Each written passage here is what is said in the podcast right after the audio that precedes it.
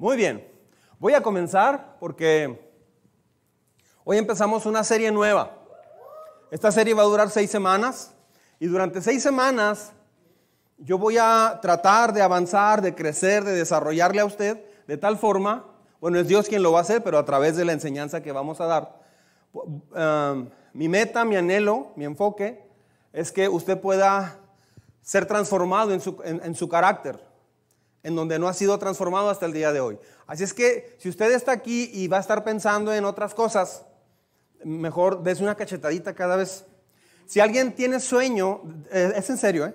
Si alguien tiene sueño, yo no tendría problema si alguien se pusiera de pie, por ejemplo, allá en una pared o aquí a un ladito de cabina. De veras, es mejor que se ponga de pie y se ponga en una pared, no sé, allá está una silla, por ejemplo, atrás de cabina, pero para que no se, no se duerma.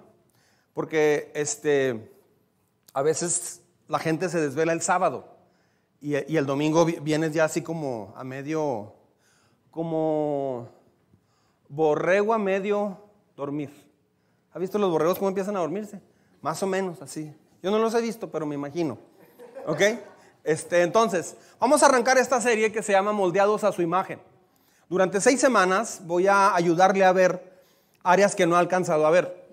Voy a ayudarle a ver el por qué a veces pasan cosas y usted ni cuenta se da de dónde vienen. Vamos a ver todo en detalle y vamos a hacerlo a través de eh, la vida, siguiendo los pasos del rey David. ¿Estamos? Ah, pero vamos a orar para comenzar, ¿le parece?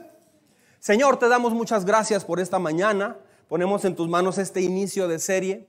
Señor, estamos emocionados porque tu palabra siempre, siempre nos reconforta, nos ayuda, nos levanta y nos lleva más allá de donde estamos. Te pedimos que hagas eso hoy con nosotros. Te pido, Señor, que rompas cadenas, ataduras, lazos, ideas equivocadas, que quiebres mentiras en nuestros corazones y puedas establecer tu palabra bien clara en nosotros, Señor. Te lo pedimos, Padre, en el nombre de Jesús. Amén. Amén. Muy bien. Esta es una serie dirigida a mamás, a papás y a hijos. O sea, para todos.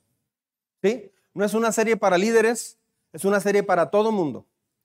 Ah, es, es una serie enfocada en las funciones que desempeñamos en la vida cotidiana, tanto en casa como en el trabajo. Y vamos a hablar básicamente de carácter. Ya lo había mencionado. Específicamente de carácter. Ayúdeme a apagar su celular, no sea malo.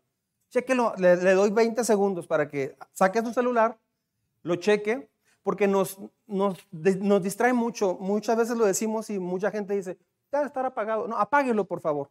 Apáguelo porque... Y luego, cuando suena en el momento inapropiado, lo apaga y no se apaga. Entonces la, gente está así. ¿Ok? ¿Ya lo apagó? Gracias. Ahorita suena el mío, ¿no? Este, no, yo ya lo apagué. Ah, desarrollar el carácter de Cristo es la tarea más importante de, de su vida, de mi vida porque es lo único que nos vamos a llevar al cielo. ¿Sí sabía eso? Lo he dicho muchas veces. Otra vez. Desarrollar el carácter de Cristo es la tarea más importante en la vida. O sea, desarrollar en ti un carácter como el de Jesús. ¿Cuánto te falta para tener un carácter como el de Jesús? Bueno, esto es lo único que usted se va a llevar al cielo. Y eso es por lo cual nos reunimos en la iglesia. Jesús lo dejó bien claro en su sermón del monte. Eh, la recompensa del cielo en la eternidad va a ser de acuerdo al carácter que desarrollemos aquí. ¿Sabía eso? Es que si usted es cristiano y no ha trabajado en su carácter, ah, no va a tener una recompensa grande en el cielo. Va a tener problemas serios en el cielo. Así es que esta serie es bien importante. Eso significa que el objetivo de la enseñanza de esta iglesia y de toda la Biblia, pero hablando de esta iglesia, eh, en realidad es cambiar vidas. Yo predico para cambiar vidas. No predicamos para proveer información. Muchos cristianos están muy equivocados Piensan que escuchar predicaciones es recibir información, información y piensan, ah, yo ya sé de eso. No, no es recibir información, es cambiar un estilo de vida. ¿Se, entiende la diferencia? Es probable que haya visto usted un buen número de, personas, de líderes, líderes muy queridos, líderes muy famosos, líderes muy importantes. Se ve muy típico en los presidentes de los países. En varias décadas, tengo 50 años, 51. Me ha tocado ver a muchos presidentes que arrancan su, sexenio y más o menos al año, a los dos años, a los tres años, cuatro años, o en Estados Unidos, a veces desde el año, ya su popularidad baja y baja y baja. Algunos pueden comprar esa popularidad con programas sociales, algunos pueden comprarlo con, este, dar plazas de trabajo como se, hizo y, se sigue haciendo, tristemente. Ah, algunos pueden tener muy buen carisma, pero en realidad Ah, muchos liderazgos no duran gran tiempo, mucho tiempo. Se van decayendo. ¿Por qué? Escuche bien, porque no puedes engañar, ¿cómo diré? Puedes engañar a un grupo grande de personas por muy poco tiempo. O sea, puedes.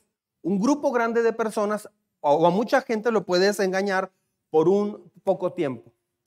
Puedes engañar a una persona por mucho tiempo. Eso es más fácil. Pero no puedes engañar a todo el mundo todo el tiempo. No puedes. Tarde o temprano sale lo que es eh, el corazón de la persona. ¿Por qué? Porque han crecido, porque han carecido de carácter. Eso es lo que ha sucedido. O sea, son personas que han carecido de, de un carácter real. Cuando hablo de carácter no me refiero a ser buena persona y amable, no. Me refiero a cómo la persona vive, cómo piensa, cómo se desenvuelve, cuáles son sus prioridades, eh, en qué áreas este, eh, tiene, hábitos que dañan su vida. O sea, eso es carácter. Carácter no es, hola, ¿qué tal? Buenos días. Eso no es carácter. Eso es amabilidad. Carácter es lo, que te lleva a decidir eh, por, tu vida. Las prioridades que tienes en tu vida definen tu carácter. Las prioridades descomponen cada vez más. Las prioridades muestran que tu carácter está descompuesto. ¿Sí? Entonces, Jesús vino a transformar la vida del ser humano a través de arrepentirse y reconocer que necesitan a Jesús. Una vez que tienes a Jesús, lo que sigue, ¿cómo demuestras que eres salvo? A través de estar transformando, eh, Dios transformando tu manera de ser. Y no me refiero a ser responsable con tus hijos solamente, no me refiero a ser eh, amable con tu pareja o, o venir a la iglesia solamente. Eso es parte, claro, y es fundamental. Me refiero a cuáles son tus prioridades en el ámbito espiritual, a cuáles son tus prioridades en lo económico, a, qué dedicas el tiempo libre, a qué, en, qué piensas, cómo gastas tu dinero, etcétera, etcétera. El fundamento del liderazgo, eh, todos somos llamados a ser líderes, sea en casa, en una empresa, donde sea. El fundamento del liderazgo no es el carisma personal, no es eh, el carisma que una persona pueda tener, es el carácter. El carisma no tiene nada, nada que ver con lo que hace que un líder sea eficaz. Ah, el liderazgo no tiene que ver con una posesión de una personalidad encantadora, llamativa, una gran sonrisa, una voz así aterciopelada. No, liderazgo es influencia.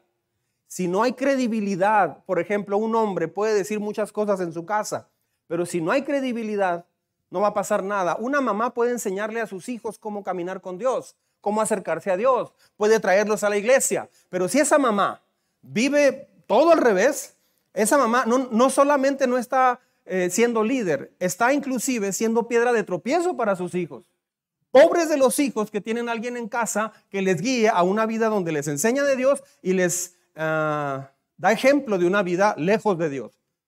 Les enseña a Dios y vive con el diablo. O sea, esa persona está dañando dañando terriblemente la familia. A veces me ha tocado que una persona así muere y los hijos ya se conectan y siguen adelante con Dios. Estorbaba la mamá o estorbaba el papá. Entonces, eso es carácter. A eso me refiero, eso es carácter. Cuando lo que hablas eh, tiene, tiene congruencia con lo que estás viviendo. Así es que estas semanas prepárese porque en algunas cosas va a aprender mucho, en otras va a hacer, eh, va a ver como una radiografía de su conducta, de su corazón pero al mismo tiempo va a tener la oportunidad de entender cómo ser cambiado en las áreas que no ha podido ser cambiado. Para eso es esta serie. Reputación, por ejemplo, ah, reputación es lo que la gente dice que eres, carácter es lo que realmente eres. Muchos se confunden y dicen, no, pues es que mucha gente me ha dicho, este, ándale, y aquí estaba el pastor, ¿eh? se te fue y no te diste cuenta el que esté un pastor, el que esté el pastor o no esté, de todas maneras, eso está en tu corazón. Dios lo escuchó. ¿Me explico? Ah, pastor, perdón, se me salió. E, eso es lo que es la persona. ¿Yo qué? ¿Sí me explico? Yo no vivo con usted, el Espíritu Santo sí. Entonces, mucha gente vive para su reputación. Mucha gente se detiene cuando me ve que llego a una habitación con ellos o, que van manejando conmigo. Mucha gente me dice, perdón, pastor, ando, escuchando esa música. Es que pues, se habla del diablo, ¿verdad? Y habla de todo eso y que, de borracheras, pero es que uno es débil, ¿verdad? Uno es débil, pero ahí andamos. Otras personas me han dicho, este, ah, perdón, este, es que estaba, perdóneme, es que esa publicación se me fue y se la mandé a usted y no quería. ¿Cómo así? Este, era para mi jefe que me corrió y pues ahí le decía que, discúlpeme, pastor, se me salió. Pues sí, pero el que yo vea eso, eso no cambia nada. Eso está en su corazón. Se está engañando. O sea, en esta serie le voy a llevar a quebrar la idea de que la reputación es lo que importa. O sea, lo que, como me vean los demás es lo que importa. De hecho, hay cristianos que piensan así y por eso no han logrado cambiar en casa. Sus hijos ya se quieren ir de casa. A su hija o su hijo lo que menos quieren es que su mamá o, su papá les hablen de Dios. ¿Por qué? Porque lo hacen como regaño nada más. O, lo, enseñan, pero no lo están viviendo. Así es que es una serie muy importante. Ah, es, mucho trabajo preparar una serie así. Es mucha dedicación, mucho, mucho trabajo, pero ah, vale la pena porque carácter es lo que realmente eres. Puede decir conmigo, carácter es lo que realmente soy. Muy bien. Dios te va a ayudar, le va a ayudar a usted a hacer lo que Dios realmente quiere que sea si usted se deja enseñar y va poniendo en práctica todo lo que vamos viendo. Tal vez hay gente que te siga por un tiempo en el trabajo, tus hijos, te siguen mientras están chiquitos, pero una vez empieza a crecer, o un grupo en la iglesia, no sé, te, te empiezan a seguir por un tiempo, pero conforme, conforme pasa el tiempo, no va a pasar mucho sin que se den cuenta de que vas por un camino que no lleva a ninguna parte. Y entonces la gente se va a empezar a desanimar. Ah, el, gran predicador D.L. Moody en Chicago decía, ah, en, su carta a Timoteo, Pablo presenta las características necesarias para un líder. Ni un, eh, eh, un, líder de la iglesia, hablaba aquí de un pastorado, ¿no? Dice, y en ninguna sola menciona que se necesita estudios de seminario en la Biblia. Eso es cierto. Yo estudié en dos seminarios, pero los seminarios no transforman. El oír una predicación no te transforma. Lo que hace es que a la iglesia venimos a escuchar lo que se debe empezar a trabajar y cambiar. Si no lo escuchas, pues estamos fritos. Pero eso es solo la primera parte, ¿no? El liderazgo no se basa en lo académico. Es cuestión de carácter, es cuestión de quién eres en la vida real, cómo tratas a la gente en la vida real. Un padre de familia, una mujer, un joven define su vida ¿cómo? Por su carácter. El fracaso de cada uno de ellos se define por el carácter. ¿Sí? Así es que el día de hoy vamos a ver el primer tema. Imagen versus carácter. Eso es lo que vamos a ver el día de hoy. ¿Sí?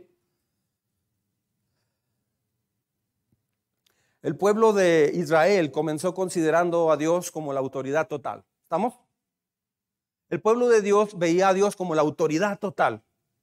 Todo estaba bien, como el rey para Israel. Y eso es lo mejor que usted puede hacer para su vida. ¿Quién es la autoridad total en su vida? ¿El trabajo? ¿El dinero? ¿Las preocupaciones? ¿Usted mismo o usted misma? ¿O Dios? Si, si usted dice Dios, bueno, ¿cómo, ¿cómo decide usted? ¿Cómo le pregunta usted a Dios? ¿Cómo se asegura que lo que está haciendo realmente Dios es lo que haría a través de usted? O en lugar suyo. El pueblo de Israel, comenzó muy bien. Ah, pasados unos pocos tiempos, un poco tiempo, el pueblo de Israel, le pide a Dios un rey como las demás naciones. Para ellos, a ellos también les importaba la imagen. el carácter es una cosa, pero la imagen es otra. Y, los israelitas, Dios estaba gobernándolos directamente a través de, un profeta. Dios les hablaba directamente. Pero ellos dijeron, mm, pues sí, pero queremos la imagen de un rey. Queremos este, inclinarnos ante un monarca. Y ellos pidieron un rey. ¿Por qué? Porque les importaba más la imagen que el carácter. Vamos a ver su trasfondo. Pero antes quiero platicar la historia de Frank William Abagnale. Este hombre nació el 27 de abril del, 48, 1948, después de la Segunda Guerra Mundial.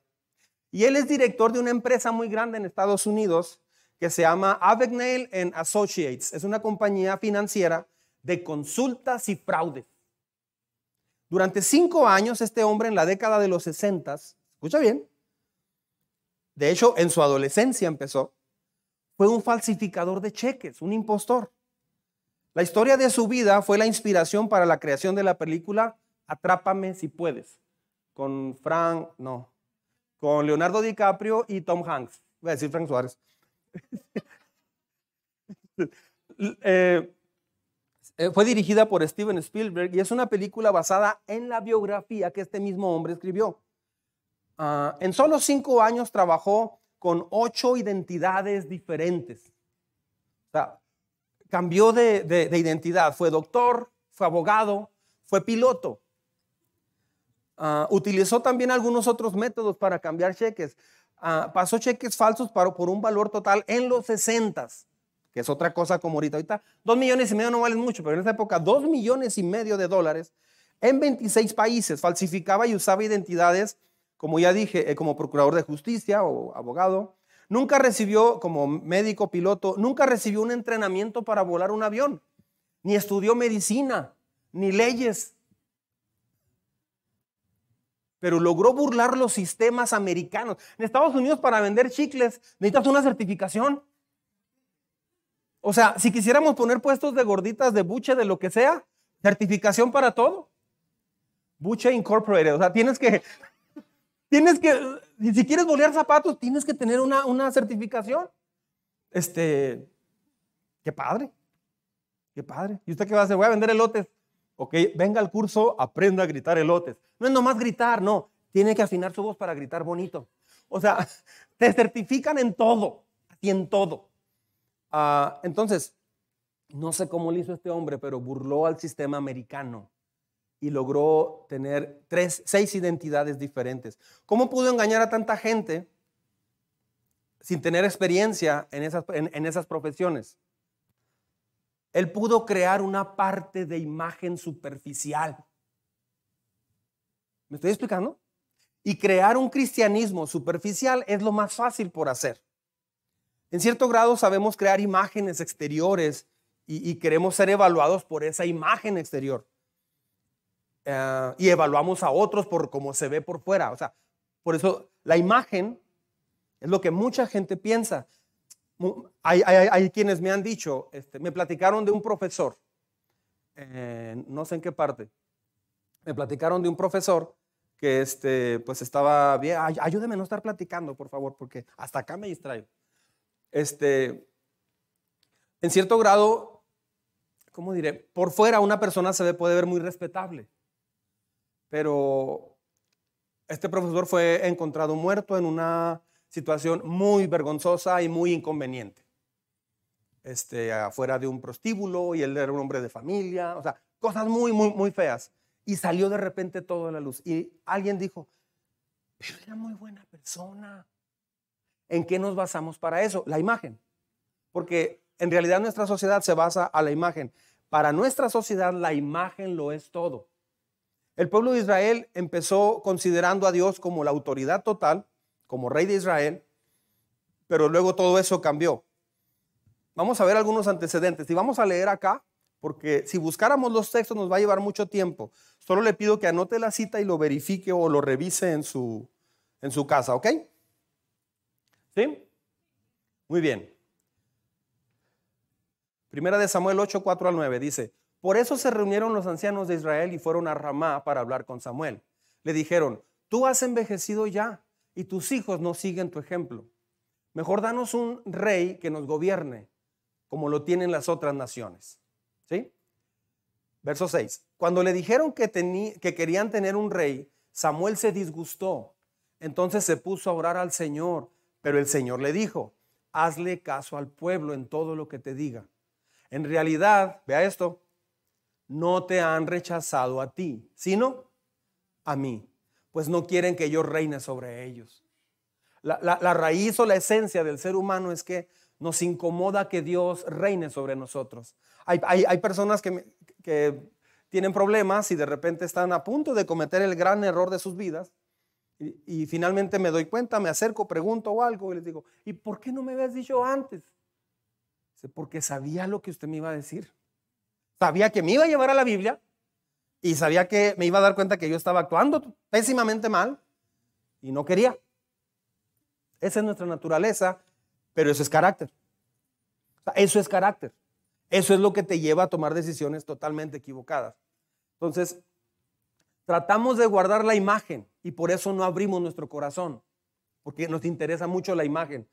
Pero Dios no ve la imagen, Dios ve el carácter. ¿Me explico?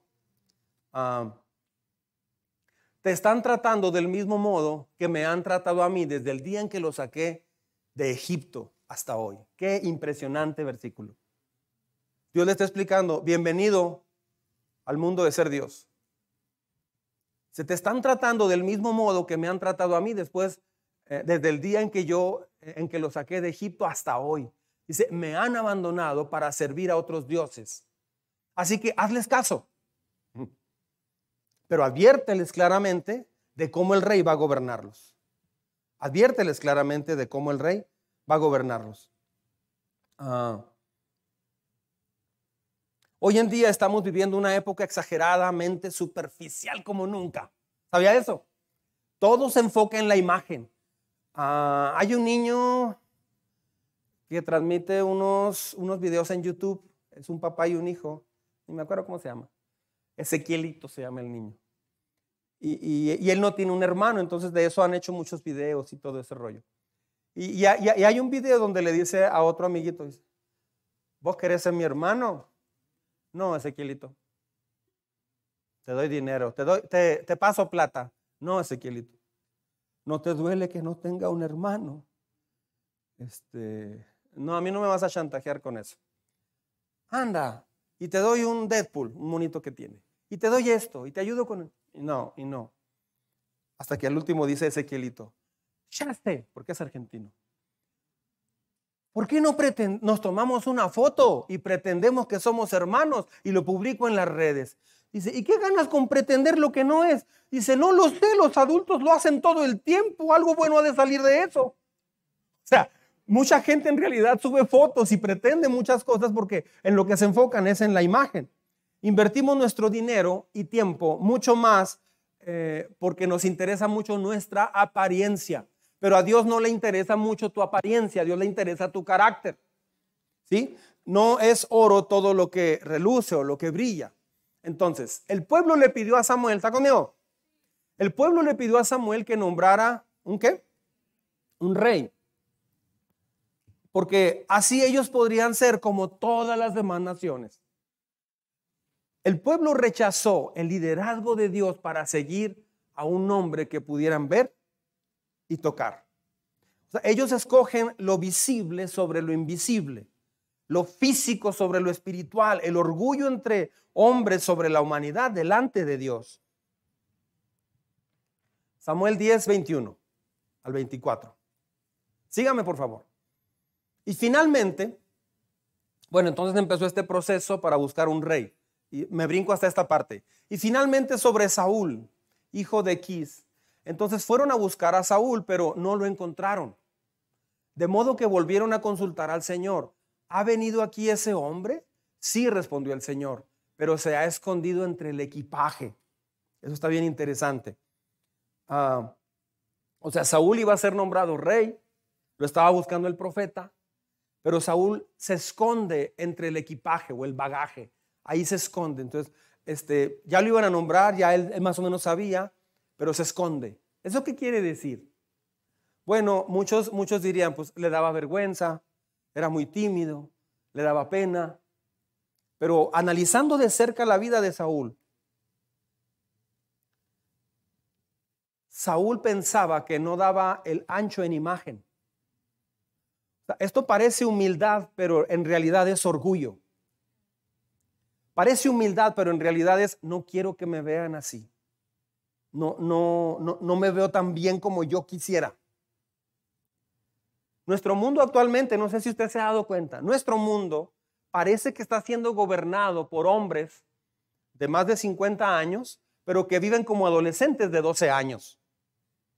Se enojan, se pelean, reclaman, critican, peleoneros como ellos solos, y digo en muchos países, no estoy hablando solo de Rusia y Ucrania. Bueno, Ucrania está respondiendo en realidad.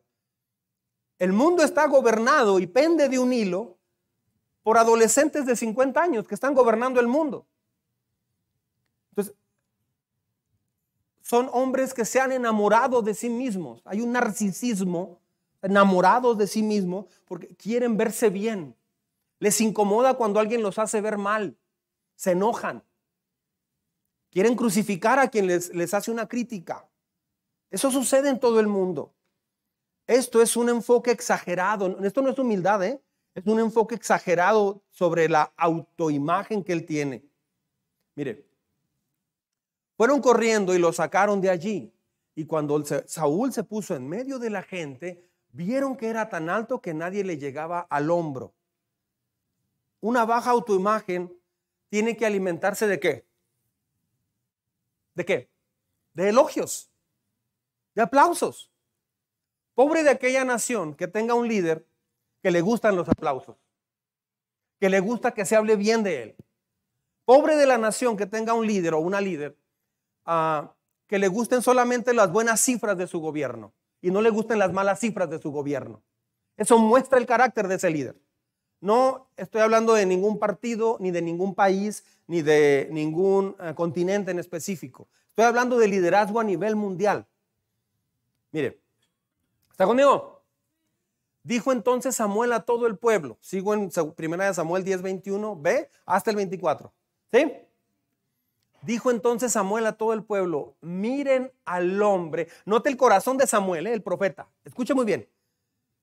Vean el corazón y el enfoque de Samuel. Dice, miren al hombre que el Señor ha escogido. No hay nadie como él en todo el pueblo. ¿En qué se está basando Samuel? En la imagen. Samuel también se deja llevar por la imagen. Viva el rey, exclamaron todos. Ah, Dios no oye la imagen, Dios oye el corazón. Dios escucha el corazón. Ah, Saúl fue ungido como el primer rey de Israel y Saúl fue físicamente impresionante, pero espiritualmente débil. Escucha bien. A veces se piensa que el liderazgo debe de ser impresionante físicamente. O sea, ¿cómo te ves? No.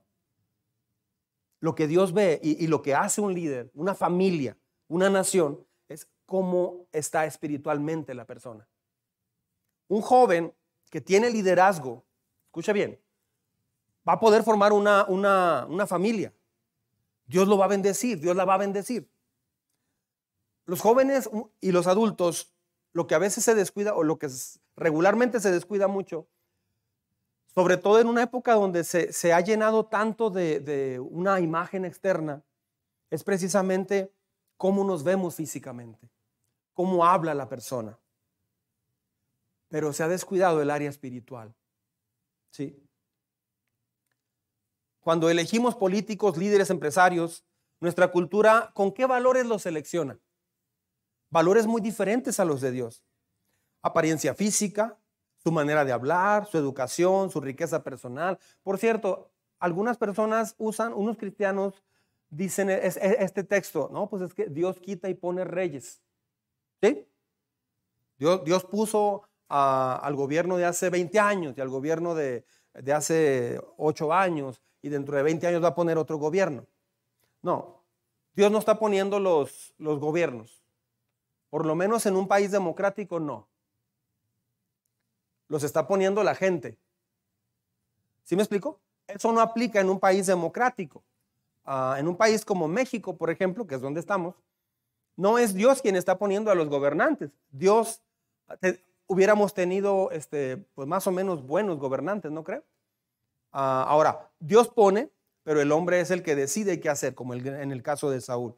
Pero una democracia, por ejemplo, yo no sé si usted votó por Felipe Calderón en su momento, no sé si votó por el presidente Peña Nieto, eh, el expresidente, no sé si votó por eh, Andrés Manuel López Obrador, yo no sé si usted votó por eh, Vicente Fox, por Cedillo, por Salinas de Gortari, por Miguel de la Madrid, por López Portillo, por Luis Echeverría, por Miguel Alemán. O sea, yo no sé si votó por, por, por alguno de ellos. Pero la responsabilidad nuestra es votar y seguir pendientes. No sé si me está explicando. Si usted vota y se olvida, usted no está haciendo su parte democrática. O sea, necesita votar, pero también analizar los resultados. Ah, si, no si no sabe analizar resultados, si no se informa por lo menos un poquito, no va a saber qué está pasando en el país. Entonces, no es nada más votar, es, votar, pero también es mucho más allá que eso. Así es que, ah, cuando se selecciona un líder, ¿qué es lo que se ve en ese líder?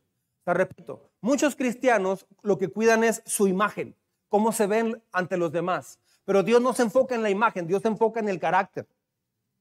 Ah, escuche. Primera de Samuel 13, verso 13 y 14. Te has portado como un necio. O sea, tiempo después de que Saúl fue nombrado rey, ¿qué pasó? Te has portado como un necio, le replicó Samuel. No has cumplido el mandato que te dio el Señor tu Dios. El Señor habría establecido tu reino sobre Israel. ¿Qué dice? Para siempre. O sea, tuvo la oportunidad. Tú tienes la oportunidad con tus hijos, en tu trabajo, en la iglesia, con tu familia, con tu esposo, con tu esposa. Un día un muchacho me dijo, es que a mí me duele mucho venir de un hogar destruido. Mi papá nunca estuvo con nosotros y mi mamá siempre con muchos problemas y dificultades también ella. Este, y otros me han dicho al revés, mi mamá es la que este, estaba destruyendo el hogar y mi papá no hallaba qué hacer con nosotros. Ok, tal vez creciste en un hogar así, pero no tienes que repetir una historia así. Lo siento mucho si tu hogar ha estado o está así. Lo siento mucho de veras. Pero no tienes por qué repetir esa historia. Puedes venir a Dios y empezar a escribir una historia nueva, una generación nueva. Puedes enseñarle a tus hijos el amor, el cariño, el respeto, ah, la, la verdad en la manera de vivir. Dice, verso 14, pero ahora te digo que tu reino no permanecerá. Está el profeta diciéndole a Saúl esto ya está buscando un hombre, el Señor ya está buscando un hombre más de su agrado y lo ha designado gobernante de su pueblo, pues tú no has cumplido su mandato. Saúl ha fracasado rotundamente. Dios buscó el carácter divino en Saúl, pero Saúl lo sustituyó con el exterior, en cómo él se veía. Escondía sus problemas, que en su casa sí se veían, pero este, una vez un hombre me dijo, este, dice, es que yo tenía amenazada a mi esposa de que no le contara nada a usted, pastor. Yo la amenacé. Le dije que la iba a dejar si ella le contaba el problema que teníamos ella y yo. Este, porque ella un día vino llorando y me, dijo, pastor, estamos por divorciarnos, tenemos tremendos problemas. Yo le hablé y le dije, oye, pues es que ella me está diciendo esto, ¿qué, pasó? ¿En qué te ayudo? Y, él, y él, ya pues, platicamos y todo, y, y, él decía al final, dice, no, el culpable soy yo, yo la obligué a que no platicara esto, la amenacé. Ah, pues no tiene que contármelo a mí, porque Dios sabe todo. O sea, yo no soy recipiente de todo eso, pero Dios sabe todo eso. Dios buscó el carácter divino en Saúl y no lo encontró. En cambio, Saúl le ofreció lo que ven los hombres. Eso te va a matar al final. Hay cristianismo que se basa en cómo me ven los demás. Eso es reputación. Carácter es lo que eres de a de veras cuando estás solo. Eso pasa muy a menudo en nuestra sociedad. Mucha gente trata de cubrir, de cubrirse con una imagen falsa en lugar de buscar un carácter de integridad y de pasión divina. Mire, con el tiempo, ¿está conmigo? Con el tiempo Dios rechazó a Saúl como rey y envió a Samuel a buscar a un nuevo rey con un corazón para Dios. ¿Se da cuenta? Lo sustituye. O sea, Dios rechaza lo que es la imagen. Dios rechaza la imagen totalmente. Pero Dios busca el carácter. Dios rechaza lo que aparentas, pero ama lo que en realidad eres. La imagen lo es todo. Decía un hombre, de, un hombre que se llama André Agassi en un comercial de Canon, de cámaras Canon, decía, la imagen lo es todo. Era un comercial, yo no digo que él piense así, pero era un comercial. Es verdad, para muchos la imagen lo es todo, pero eso no lo piensa Dios. ah, en nuestro lugar de trabajo, en nuestra familia, en la iglesia, se piensa que lo que, lo que ven de nosotros es lo más importante. Por eso había una persona que decía que el estacionamiento de, de la iglesia donde yo iba antes, decía, este es el lugar más santo de toda la ciudad, de toda la tierra. O, las iglesias son el lugar más santo. ¿Por qué? Porque la gente puede venir peleándose en el carro como perros y gatos. O puede venir haciendo mil cosas, o pensando mil cosas. Pero entran a la iglesia y, ah, ok, aquí tengo que mostrar una imagen de creyente. Y digo, hola, Dios les bendiga. No sé, hago mil cosas, ¿no? Este. Ahora, empieza una búsqueda nueva. Primera de Samuel 16, 6, 6 al 7. Empieza la búsqueda de este nuevo rey. ¿Quién iba a ser este nuevo rey? Yo sé que ya lo sabe, pero vamos a ver el proceso. Cuando llegaron, Samuel se fijó en Eliab, que era el hijo mayor. ¿Sí? Se fijó en Eliab. ¿Vio, vio en Eliab a alguien? ¿Se ve bien? ¿Habla bien? ¿Tiene sus patillas como las de Chente? ¿Se ve bien? Sí da el gatazo, como se dice vulgarmente. Fíjate que sí. Sí, me lo imagino ahí en el Senado. Cuando llegaron, Samuel se fijó en Eliab y pensó, sin duda que este es, fíjate, es el profeta. Es el profeta. No somos nosotros. ¿A quién, Señor? A ver, ¿quién? No, no somos nosotros. Es el profeta, Samuel. Dice, sin duda que este es el ungido del Señor. Pero el Señor le dijo a Samuel, no te dejes impresionar por su apariencia, ni por su estatura, pues yo lo he rechazado. La gente se fija en las apariencias, pero yo me fijo en el corazón. Entonces, Dios no se va a fijar en, lo que usted aparenta. Dios se fija en tu corazón. Y eso es carácter lo que proviene de tu corazón, los pensamientos de tu corazón, es carácter. Entonces hay que buscar un nuevo rey. Y la primera impresión, dicen que en los primeros 15 segundos conoces a una persona. Eso es mentira. No es cierto. Una, una persona me decía, no sé, yo tengo algo. En cuanto veo a alguien digo, este no me late. Y, fíjate, pasa así, no me pasa y no me pasa, no sé, nomás digo no me pasa y batallo mucho para aceptar a esa persona. Pues quién sabe dónde aprendiste eso. Primera del Chamuco 4.5, quién sabe dónde lo aprendiste. O sea, eso no lo dice la Biblia. Este, la primera impresión cuenta, eso no es cierto. Dios, al contrario, el, el profeta dice, se ve muy bien, camina muy bien, no sé, no. Y Dios inmediatamente le dice, en el hombro, no te fijes, por favor, en las apariencias. Yo me fijo en el corazón. O sea, no, no juegues a eso otra vez. ¿Ok? Samuel casi elige al rey equivocado porque él se enfocó en qué? En las cualidades equivocadas. Así es que mujeres, mujeres casaderas, hombres casaderos, ¿cómo te fijas en un pelao o chavalo o señorito o señor o señor. ¿En qué te fijas para casarte? ¿En qué te fijas en ella para casarte? ¿Te pudieras estar casando con un Kent? ¿O con una Barbie? ¿Sí? Eh, no te casas. Una, persona me dijo, a mí lo que me gusta mucho de esa persona es que tiene su ciudadanía. Y luego era de Arkansas. Fíjate. Tenía que decirlo, perdón. Hoy en día, hoy en día la gente valora la imagen, pero Dios valora el carácter. Amén. Vea esto. Isaí le presentó a siete de sus hijos, pero Samuel le dijo, el Señor, o sea, siete, uno tras otro, a Pepe, a Juan, a Lalo, a, a Tavo, a Andrés y a Pepito. Le trajo a todos ni uno. O sea, este, le presentó a siete de sus hijos, imagínense. ¿Cómo le haría para sostener siete hijos? Ah? Pero Samuel le dijo, o, sea, Samuel ya se alineó con Dios aquí. Dice, el Señor no ha escogido a ninguno de ellos. hubo siete intentos del papá, de parte del papá. ¿Sí? Y era hijo del papá. Entonces, el Señor no ha escogido a, ninguno de ellos.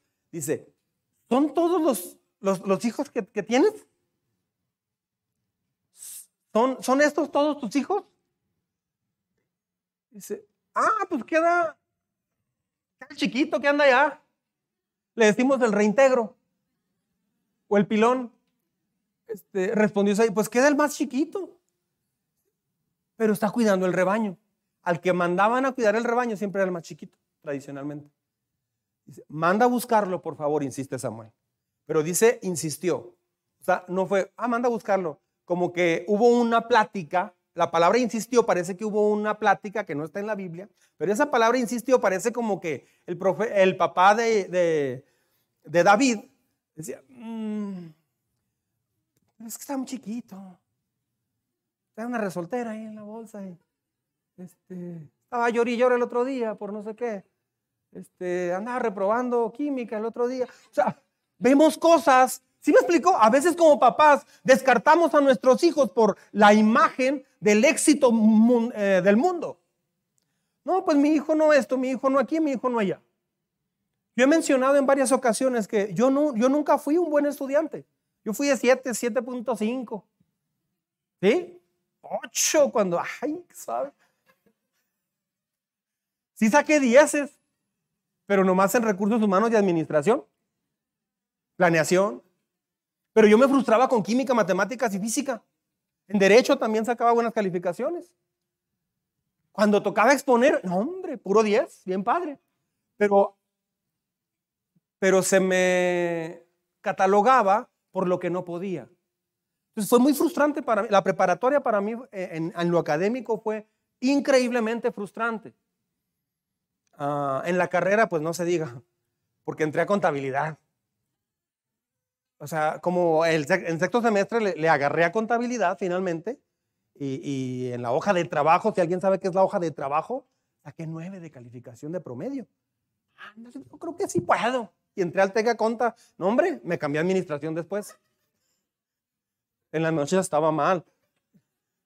Este, pero de todas maneras, no, no, no, no, me di cuenta que no era mi lugar.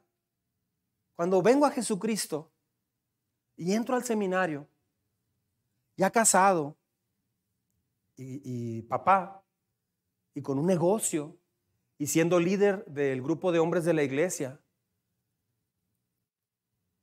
saqué 94 de promedio general en las noches, de 7 a 11 de la noche. ¿Cómo te explicas eso? Es que no es que fuera mal estudiante, no encontraba mi lugar. ¿Me estoy explicando? Y, siempre recibí muy buenos comentarios de los maestros, en todas las naciones también, en, el seminario.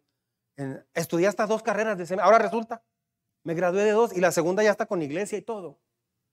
Entonces, nos, dejamos llevar, evaluamos el éxito, evaluamos el éxito en base a lo que el mundo dice, pero no dejamos que Dios eh, desarrolle el corazón de nuestros hijos.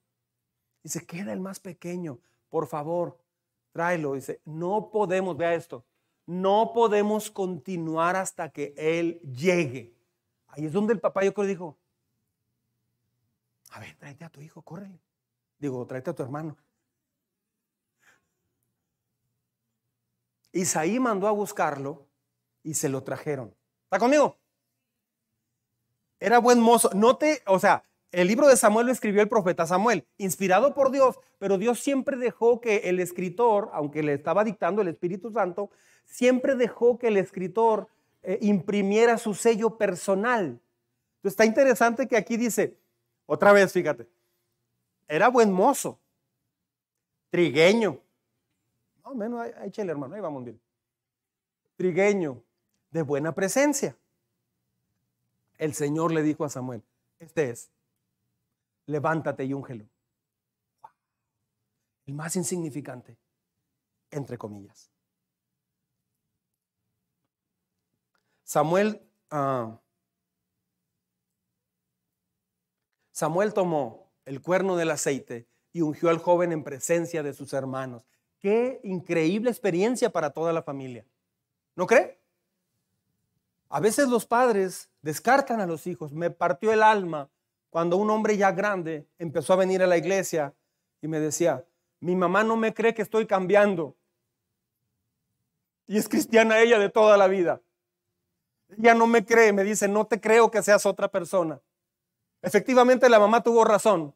Él se desanimó y dejó de venir. Qué triste cuadro. Que a veces con quien más batallas para que crean en ti son los de tu propia casa, ¿no cree? Cuidado con el perfeccionismo famoso que se tiene. Como papá, es que quiero que seas lo mejor en todo. Pasa ballet, piano, danza, karate, judo, taekwondo, y jiu-jitsu y matsubitsu y jiu-jitsu. Este, y tienes que ser excelente en todo. Tú puedes, vamos, tú puedes más. Los enseñamos a, a una imagen, a un éxito, pero no trabajamos en el corazón. Dice, tomó el cuerno del aceite y lo ungió. El joven en presencia de sus hermanos. Entonces, escuche bien esto, el Espíritu del Señor vino con poder sobre David y desde ese día estuvo con él. Luego Samuel regresó a Ramá. Dios no solo selecciona y usa a personas que están listas ya. Escuche bien esto. Muchas veces Dios empieza con una persona que no tiene ninguna capacidad. Dios es experto en tomar a alguien que no, no, no parece que vaya a dar la estatura, el, estándar, el ancho. Muchas veces Dios empieza con aquella persona que todavía no tiene la capacidad. Por eso es mucho más peligroso. Nunca olvidaré cuando ah, le di un discipulado a un jovencito y le expliqué las áreas que yo sabía que él tenía problemas serios. Cuando terminé de explicarle eso, yo esperaba una actitud de él de decir, gracias, me ayuda, voy a, sí, cierto, necesito trabajar en esto. Él me dijo más o menos así, me falta poco, pero ahí voy, gracias a Dios. Este tema me ayudó a darme cuenta que ahí voy. ¿Cuándo cree que volví a sentarme con él? Nunca. No, no, no, tenía materia para trabajar, porque duré una hora y media explicándole, después de un tiempo que él estuvo viniendo acá. Por eso cuando alguien no acepta la crítica, prácticamente puede darse por desahuciado. Cuando alguien batalla para reconocer lo que le están diciendo, prácticamente está desahuciado o desahuciado. ¿Por qué? Porque Dios no usa una persona que piensa que está bien. Dios es experto en levantar a personas que reconocen que necesitan ser transformados. Muchas veces Dios empieza, la gran mayoría, Dios comienza con personas que todavía no tienen esa capacidad. Él lo facilita y lo capacita con el Espíritu Santo. Incluso Isaí, lea conmigo en voz alta. Incluso Isaí, el padre de David, no consideró a David como un potencial rey, pero Dios le dijo a Samuel que David era el escogido. ¿Por qué Isaí no consideró a David como el candidato para ser un rey? Por el prejuicio que tenía. O sea, pero no tiene nada que ver con el amor. Porque Dios escoge a menudo personas que no son muy atractivos. Yo me acuerdo cuando en el grupo de jóvenes se me ocurrió, en un retiro que tuvimos, yo me acuerdo también, porque fueron como cuatro años tan difíciles para mí, porque me acuerdo que yo dije cuando era del grupo de jóvenes, el pastor hizo un llamado para quien quería dar, dedicar su vida al servicio de Dios. Y yo tenía tiempo pensando en eso. Y yo levanté mi mano y varios se rieron. Luego dije, cuando ya Perla iba conmigo a la iglesia, yo dije, yo quisiera casarme con Perla, tener un negocio y estudiar para plantar una iglesia. La barrera más grande la tuve en los de la fe. Qué barbaridad. Por eso es tan doloroso cuando alguien aquí dice algo, oh, este, deberíamos empezar a hacer esto, hay que salir a, hablar de, de, Dios, hay que hacer esto, hay que hacer aquí. Ni, ni traes Biblia, o sea, a veces dentro del mismo grupo no falta la crítica, por eso eso debe de ser eh, cortado inmediatamente. La crítica, no la persona. Dios ve el interior, ve el, corazón, ve el carácter. Él no ve la altura, la apariencia ni la imagen. Si usted ha trabajado en la altura, la apariencia y la imagen, lo siento mucho, ha gastado su dinero, ha gastado su tiempo y está muy lejos de lo que Dios quiere hacer en su vida. Necesita hacer un cambio, pero ya. El carácter y la fe son como un músculo. La única forma de fortalecerlo es ejerciéndolo.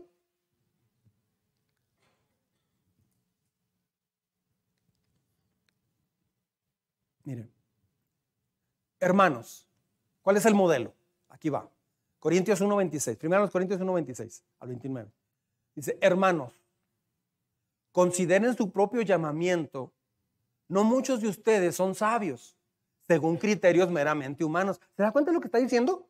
Ustedes no son muy letrados que digamos, ¿eh? es lo que está diciendo a la iglesia primera, la iglesia que arrasó con el mundo entero. El Evangelio está en todo el mundo actualmente, prácticamente en todo el mundo. ¿Qué hizo esta primera iglesia en Medio Oriente para impactar al, mundo? Bueno, no eran personas con, una preparación increíble. ¿eh? De hecho, dice, no muchos de ustedes son sabios según los criterios meramente humanos, ¿eh? ni son muchos los poderosos, ni muchos los de noble cuna. O sea, Dios no empezó su iglesia con gente especial. ¿Sí me está siguiendo? Pero Dios escogió, vea esto, lo insensato del mundo para avergonzar a los sabios y escogió lo débil del mundo para avergonzar a los poderosos. Pastor, entonces usted mismo está diciendo que es insensato y de los no sabios. ¿Ah? ¿Sí? Me declaro de lo menospreciado de este mundo. Me declaro de lo insensato de este mundo. Eso es lo que yo era. Pero Dios toma una persona así y la pule cuando la persona se deja. También escogió Dios lo más bajo y despreciado. Ay, caray. Órale, pastor, pues ¿qué trae? No es la Biblia, yo no. Escogió a lo más bajo y despreciado, dice, y lo que no es nada. No quiere decir que, hermano, nada, ¿cómo estás? Hermano insípido, ¿qué dices? No, no. Y lo que no es nada, dice, para anular lo que es. A menudo Dios llama a alguien para calificarlo en vez de llamar a los calificados. ¿Sabe por qué? Porque una persona que se cree calificada es muy difícil de enseñarle. Es muy difícil. Una persona me preguntó una vez, ¿y cuánto tiempo debiera yo estar aquí en esta iglesia, pastor? Toda mi vida, ¿no? Le digo, se supone que toda la vida para crecer y desarrollar y todo. Le digo, pero yo tengo otra otra idea bíblica. Si es toda la vida o hasta que yo ya no te pueda enseñar algo. Cuando a mí ya no me veas alguien que te puede enseñar. Es el momento en que usted puede decir, no, pues es que yo... Ahora, puede ser que alguien por orgullo ya no sea enseñable. No necesariamente que yo sea el problema. De hecho, lo que me ha pasado es que hay gente que llega a un punto donde dice, ya no tengo más nada que aprender, pero no, sí tienen mucho que aprender. Solo que se enfrascaron en la imagen más que en el carácter. Y yo no enseño imagen, yo enseño carácter. Hay quien se cansa de carácter y, vuelve otra vez a trabajar en su imagen, en su reputación, en cómo me veo, en cómo, cómo eh, brillo en el trabajo, cómo brillo en la casa, con los vecinos, etc. No, Dios a menudo llama a alguien para calificarlo en vez de buscar a los calificados. Jacob, José, Moisés, Esther, Abraham, Gedeón, los discípulos, Pablo, Dios escoge a los pequeños para hacerlos grandes. Nos interesa el papel, es bonito para envolver un regalo, pero a Dios le interesa el contenido. El estuche del reloj es bonito, pero el reloj es lo más importante. El carácter nunca se construye en un salón de clases o en una iglesia. o sea, ese es el inicio. Claro que ah, vienes para identificar en dónde trabajar, pero luego trabajas en la vida cotidiana. Si así fuera, todo el mundo entraría nomás a estudiar la escuela del carácter, ¿no? ¿A dónde vas? No, pues a, licenciatura en carácter. Este, ya te grabaste, ya, ah, qué padre, ya estás listo, ya eres bien padre y eres íntegro, eres esto. No. El venir a la iglesia y a escuchar un tema como este, si te ayuda, claro, es la base, es el inicio. Pero el trabajo es desarrollarlo en tres semanas. ¿Qué es lo que Dios vio en, en David? Bueno, escogió a su siervo David, Salmo 78, versos 70 al 72. Este tema está para leerlo entre semana en casa, es esculcarle, buscarle. Escogió a su siervo David, al que sacó de los apriscos de las ovejas, ¿está conmigo? Y lo quitó de andar arreando los rebaños para que fuera el pastor de Jacob, su pueblo, el, el pastor de Israel, su herencia. Y David los pastoreó con corazón sincero, fíjese, sincero, con mano experta los dirigió. Mano experta no porque él era experto, porque se dejó enseñar por Dios. Dice, más que cualquier otra cosa, David era un pastor que dirigió al pueblo de Dios con un corazón que íntegro y manos capaces. ¿Dónde estamos invirtiendo más nuestro tiempo y nuestro dinero? ¿Por qué está endeudada o endeudado?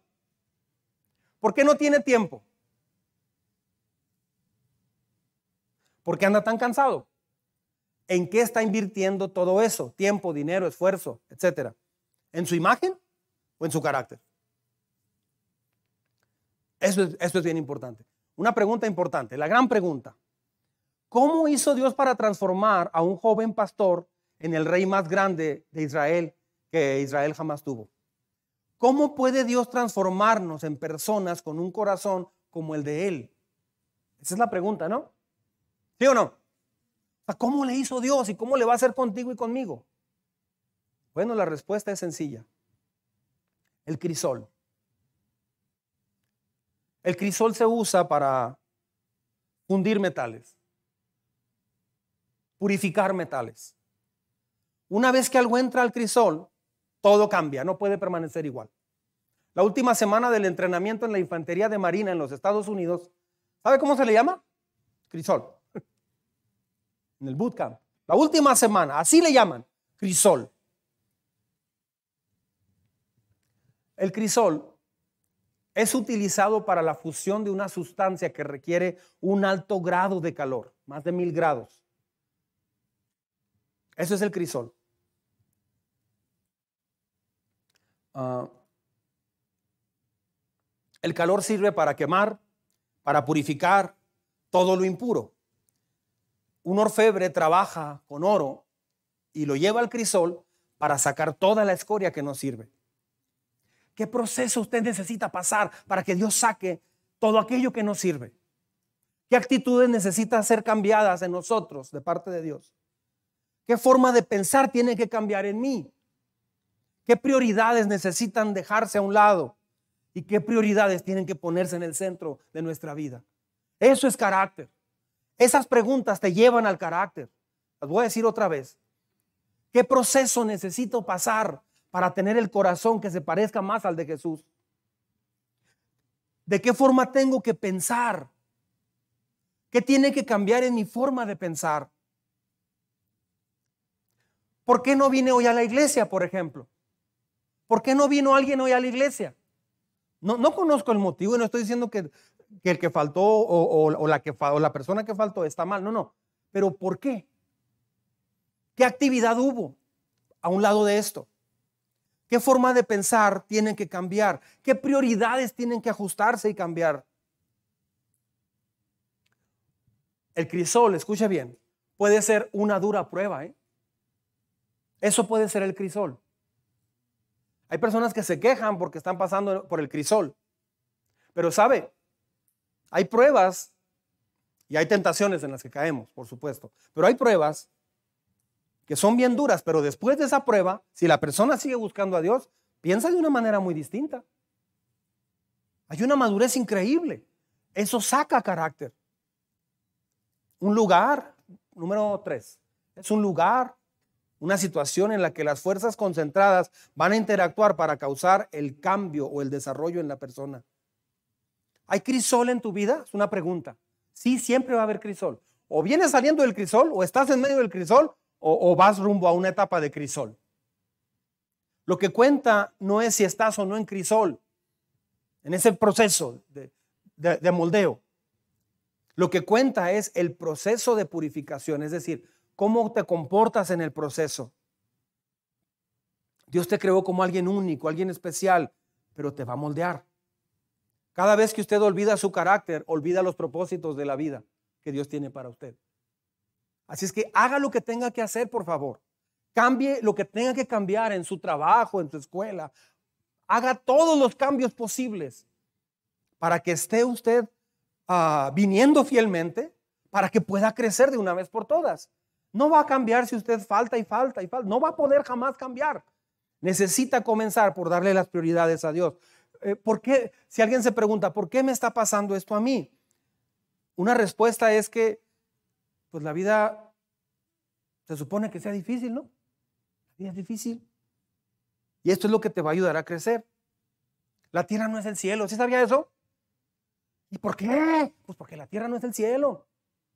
Es que duele mucho, no estoy de acuerdo.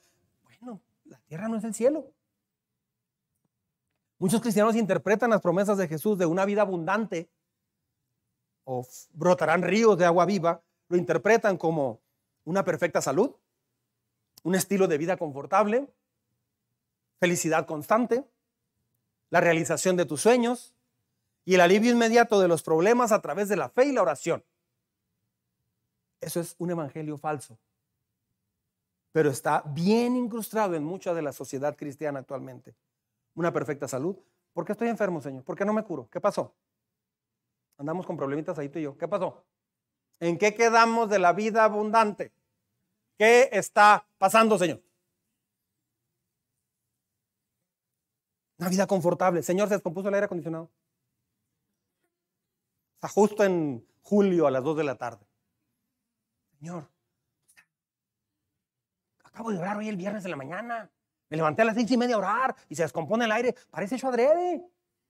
¿Quién te enseñó ese evangelio? Una felicidad constante. Es que estamos todo bien, pero siempre llega una noticia y pasa algo. Ah, me desespera mucho eso. Quiero que todo esté perfecto, sano, que nadie en la familia se enferme, que todo esté bien, que los trabajos no fallen, que, que los baches se vayan tapando poco a poquito. Esto no existe, esto es la tierra. Es la tierra, gobernada por adolescentes grandes. Perdón por los adolescentes, yo también fui adolescente. En una palabra, ellos esperan que la vida cristiana sea muy fácil. Esperan que en la tierra se traiga el cielo acá. Podemos hacer que el cielo venga a la tierra. Podemos vivir como en la Nueva Jerusalén, pero aquí en la tierra. Podemos restaurar las ciudades, los gobiernos. Podemos arreglar todos los problemas acá. Dios va a proveer trabajo, Dios te va a bendecir, Dios va a derramar su Espíritu Santo en mi casa todos los días. Tendremos paz, confort, bendición y gozo. Nuestros hijos prosperarán y prosperarán como José y bla, bla, bla, y bla, bla, bla. ¿El anticristo hablando? Eso no es bíblico. La iglesia del primer siglo no vivió así. Eso no lo enseñó Jesús. Él dijo, en el mundo van a tener aflicción, porque por amor, en medio de la aflicción te voy a forjar, te voy a formar, porque no estoy jugando a que solamente me recibas y ya. No, quiero dirigir realmente tu vida. Quiero transformar tu corazón desde adentro. Todo el que quiera, por eso él dijo eso, todo el que quiera. Si no quiere, está bien. Está bien, hay gente que me ha dicho, pastor, le va a quedar mal otra vez. Yo sé que hace un tiempo viniendo y le queda muy mal. No, conmigo no queda mal. Yo no soy Dios. Yo soy como usted, soy un ser humano. Es una perspectiva, o sea, el esperar todo eso, economía, salud, todo bien, es una perspectiva, una perspectiva tan egocéntrica, tan egoísta. Entonces es malo buscar lo bueno, pastor. No, hay que buscar entonces que nos vaya desde lo peor. No estoy diciendo eso, pero pensar que voy a seguir caminando con Dios para que todo eso me salga bien, eso es paganismo puro. Eso es egocentrismo en su más alta expresión. Mucha gente ahorita está diciendo en el mundo, ¿dónde está Dios? ¿Estará en Ucrania? ¿Estará en Rusia? ¿Estará en Zacatecas, en Michoacán? ¿Dónde está Dios? Dios no tiene nada que ver con eso. El ser humano hizo a Dios a un lado, tal como lo hizo el pueblo de Israel. Buscan sus propias decisiones, sus propias prioridades. Dios no tiene nada que ver aunque haya aflicción, ese crisol Dios lo usa para forjar tu corazón. Dios no es tu siervo. Nunca olvide que la, la vida no gira alrededor nuestro. Existes para el propósito de Dios. Y Dios existe para los propósitos en tu vida. Dios no proveerá el cielo en la tierra cuando el real cielo está en la eternidad. No es tiempo de eso todavía. Un día vendrá Él con su iglesia a la tierra. Dios no te da un tiempo en la tierra para formar y fortalecer. Dios nos da un tiempo en la tierra para fortalecer el carácter. Miren, voy a seguir. Hermanos míos, considérense muy dichosos cuando tengan que enfrentarse con diversas qué? Pruebas. Pues ya saben que la prueba de su fe produce constancia. Otro texto, ahí mismo. Y la constancia debe llevar a feliz término la obra. O sea, seguir adelante para que sean perfectos e íntegros. O sea, lo que está buscando Dios cuando hay pruebas o cuando usted pasa o se busca sus propias pruebas o, pasan las cosas, Dios está buscando que usted, usted sea que íntegro, sin que les falte nada. Aquí está hablando del espiritual. Si a alguno de ustedes le falta sabiduría, pídasela a Dios y Él se la dará, pues Dios da a todos generosamente sin menospreciar a nadie. No podemos escoger si vamos al crisol o no. Dios lo escoge. ¿Sabía? Dios lo escoge. No podemos decidir la duración del crisol tampoco. Dios la decide. No podemos seleccionar la temperatura del crisol. Dios la escoge. Dios la selecciona. La experiencia del crisol no nos agrada a nadie. Pero la confianza en que Dios me va a transformar, eso es lo que te puede dar gozo en medio del crisol. Saúl nunca aceptó trabajar, solo un tiempito. Pero muy pronto Saúl se olvidó del carácter y se enfocó en la imagen. La meta de Dios es lograr en tu vida y en mi vida madurar en nuestro carácter a través de la vida cotidiana, de las aflicciones también. Amén. Cierra sus ojos, por favor. Póngase de pie un momentito.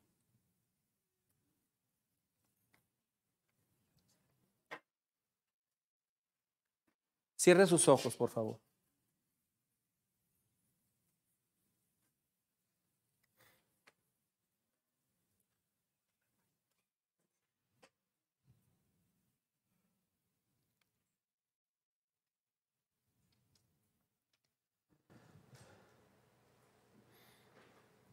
Así con sus ojos cerrados, imagine esta historia que le voy a contar. Un predicador muy importante de apellido Smith, hace 100 años, él cruzó 45 veces el Océano Atlántico, de Londres a Estados Unidos y viceversa. Fue un hombre muy usado por Dios. Dios lo usó para avivar el celo por Dios. Él tenía la costumbre de predicar con mucha pasión. Dios lo usaba muy hermoso. Y centenares de personas, miles de personas, en ambos continentes, tanto en América como en Europa. Dios usó a este hombre de una manera increíble, de apellido Smith. Un día antes de predicar lo rodeó un grupo de personas que estaban orando. Estaban orando con él y al acabar la oración, este grupo de personas le preguntó con, con lágrimas en los ojos. Este grupo de gente sentía una carga muy fuerte por Londres y veían como la ciudad de Londres estaba muy lejos de Dios. Y este grupo de personas eran creyentes de una iglesia en Londres. Y le hicieron esta pregunta. Pastor Smith, ¿qué hacemos para que Dios traiga un verdadero mover a nuestra ciudad? Un verdadero, genuino avivamiento. ¿Qué hacer para que esta ciudad se vuelva a Dios de todo su corazón? Y él les, dio la solución. Les dijo lo siguiente. Escúchenme muy bien así con sus ojos cerrados. Con una mezcla de ternura y una mirada de autoridad militar, les dijo lo siguiente. Vayan a su casa. Entren en su cuarto. Dibujen un círculo. en el piso con un gis. Arrodíllense en medio de ese círculo y pidan a Dios con todo su corazón que traiga un avivamiento, una convicción, una sed de Dios adentro de ese círculo. Comiencen con ustedes. La carga que sienten por la ciudad comienza en lo individual. Dios ve toda la ciudad, pero te ve a ti en lo personal. Suplíquenle que comience Dios a trabajar adentro de ese círculo. Yo creo que es lo que debemos hacer en este tiempo.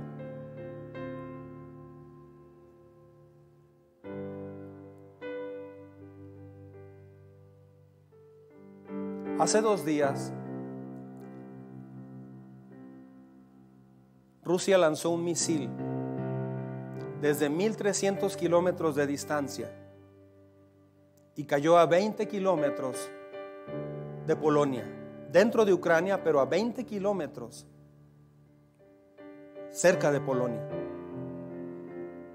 Estados Unidos, la OTAN, dijeron, si hubiera caído en Polonia, y créame que a esa distancia es fácil fallar 20 kilómetros.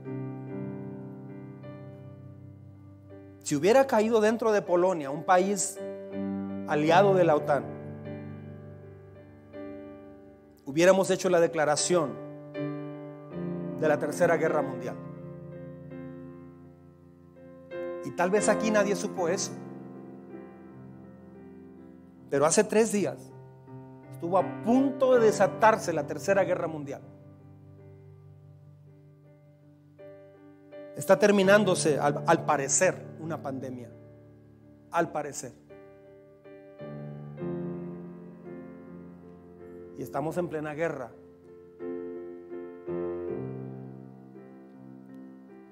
Dice la Biblia que al final de los tiempos se va a reconstruir el templo en Jerusalén. Pero el libro de Daniel señala que va a ser reconstruido en tiempos muy angustiosos. Así es que es muy probable que vengan tiempos difíciles. La pregunta es esta. Iglesia, ¿cuál es tu prioridad ahorita?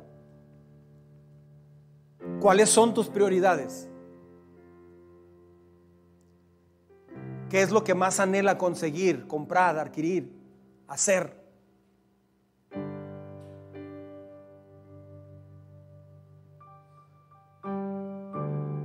No digo esto para que se ponga a ver noticias todo el día. Tenemos que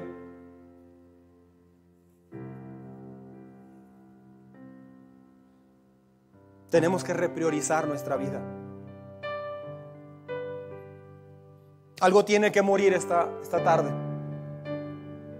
Algo tiene que pasar en el corazón de los sabios que escuchan este mensaje. Algo tiene que ser cambiado desde adentro. Porque mucha gente ahorita está pensando en ropa, carros, viajes, muchas cosas. Pero la gente de Ucrania no piensa en nada de eso. ¿Por qué? Porque están en guerra. Si nosotros no, lo sé.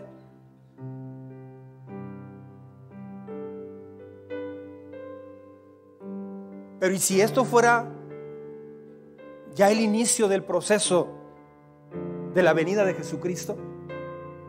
Y la iglesia está enfocada en Xbox, carros, carrera.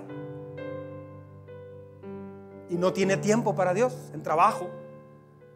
Y no está buscando al Señor.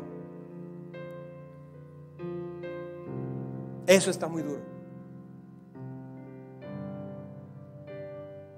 Esto último que les estoy diciendo y este mensaje que di hoy viene de parte de Dios para ustedes. Como pastor de esta iglesia,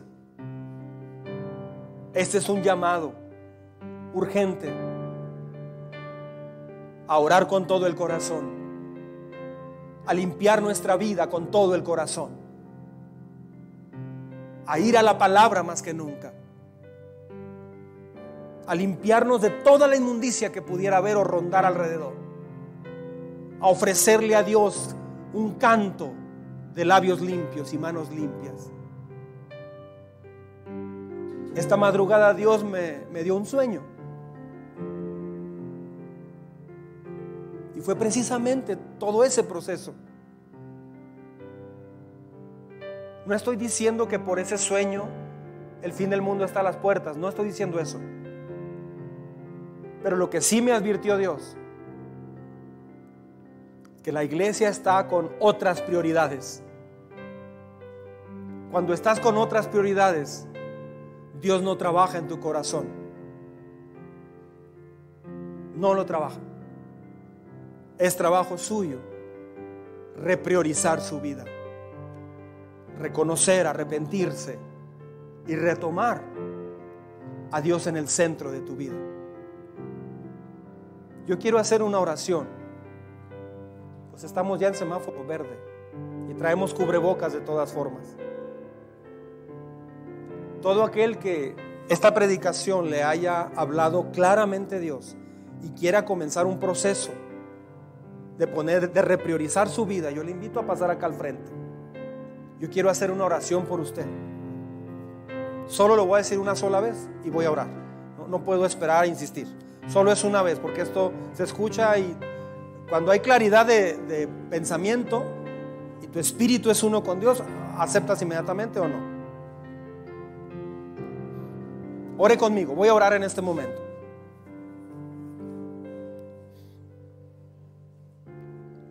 Vamos a orar. Señor Dios, en esta tarde,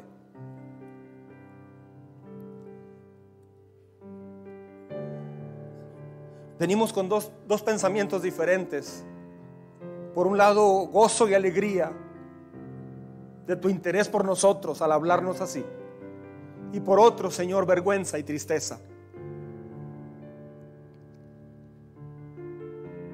Porque muy fácil nos dejamos llevar por otras prioridades. Muy fácil nos dejamos convencer de que otras cosas son más importantes que tú. Muy fácil, Señor, cambiamos los planes que tienes hacia nosotros. Muy fácil cancelamos reuniones contigo.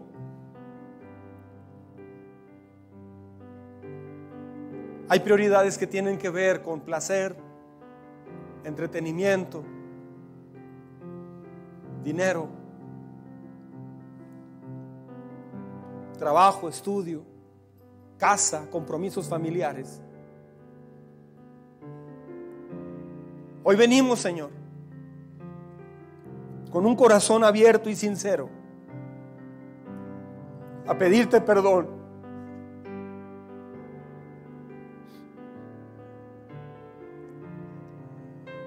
Perdónanos, por favor.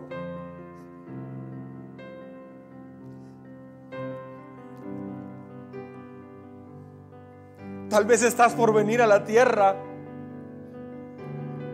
¿Y cómo sería si nos encontraras en otras prioridades tan vanas y tan absurdas?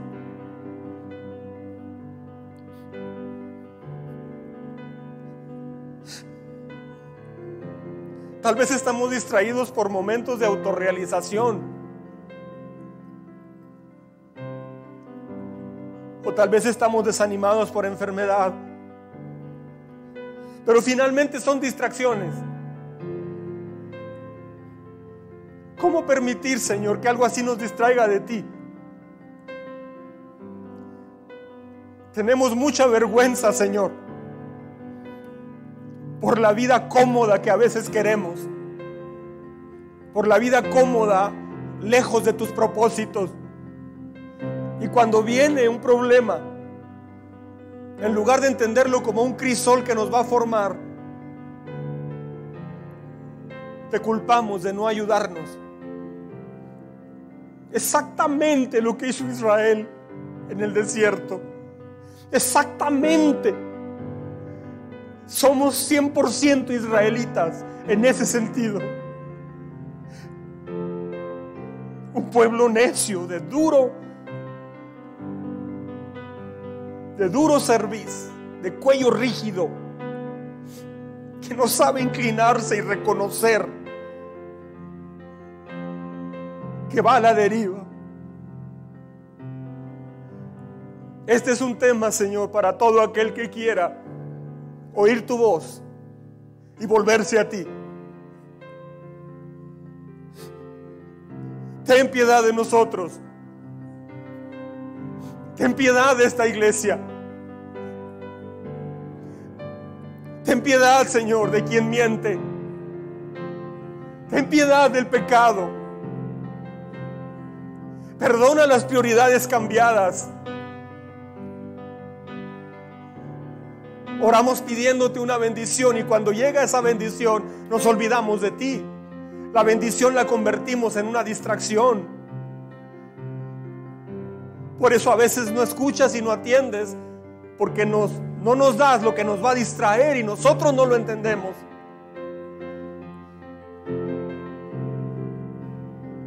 Señor, tú forjaste a tu siervo David, no en una imagen, cuando él se enfocó en la imagen, cometió un acto muy triste. Cuando él se fijó en su apariencia como rey y en descansar como rey, ahí fue su, fue su caída. Aunque se levantó después por humildad. Y tú lo bendeciste. Tú bendijiste su vida. Pero Señor, queremos estar en un proceso donde nuestro carácter esté siendo transformado.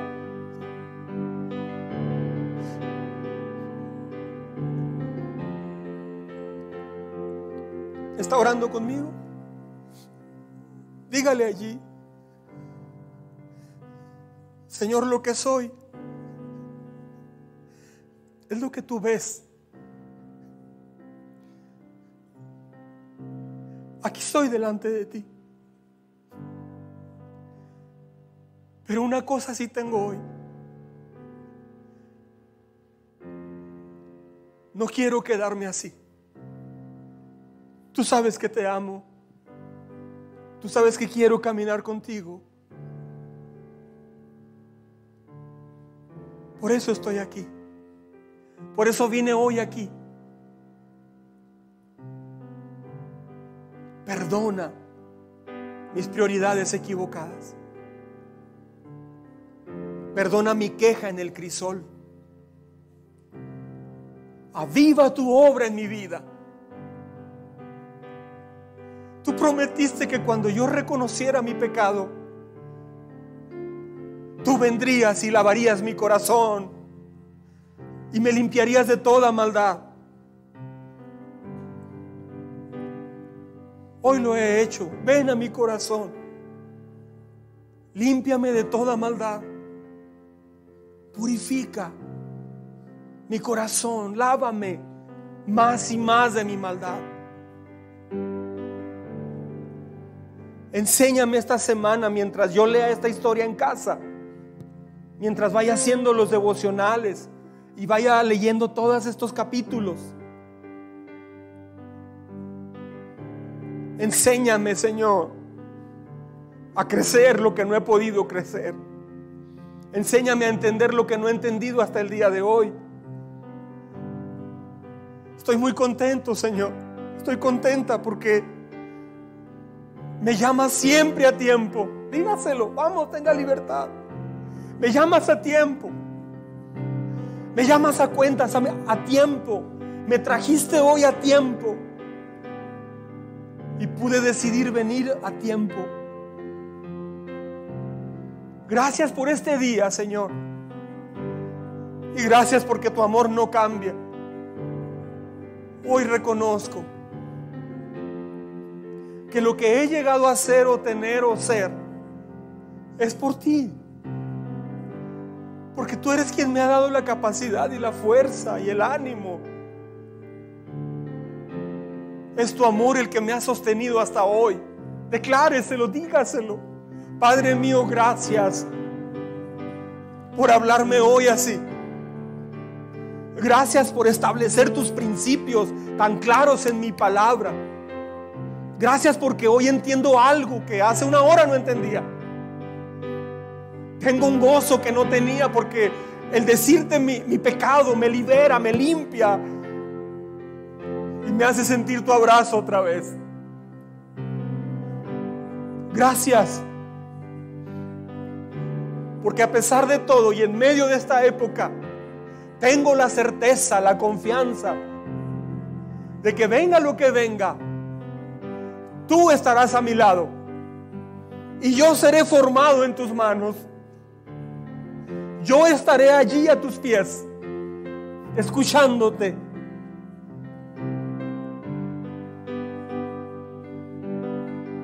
Gracias Señor por tantos principios tan claros que aprendí hoy. Porque se cayó una venda de mis ojos. Hoy se quebraron, Señor, muchas cosas de cristal que no me ayudaban en mi vida. Y hoy se empezó a establecer nuevamente un cimiento sobre la roca en mi vida. Tú eres mi roca.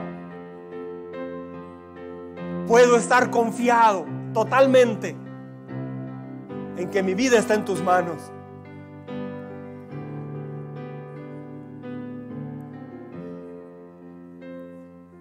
Y puedo declarar, Señor, diga conmigo esto. Y puedo declarar que ni la vida, ni la muerte, ni lo alto, ni lo bajo, ni lo profundo, ni ninguna cosa creada me podrá separar del amor del Padre. Pues en Cristo Jesús soy más que vencedor en todas estas cosas. Amén. Amén. Esto fue el primer tema de Crisol. Amén.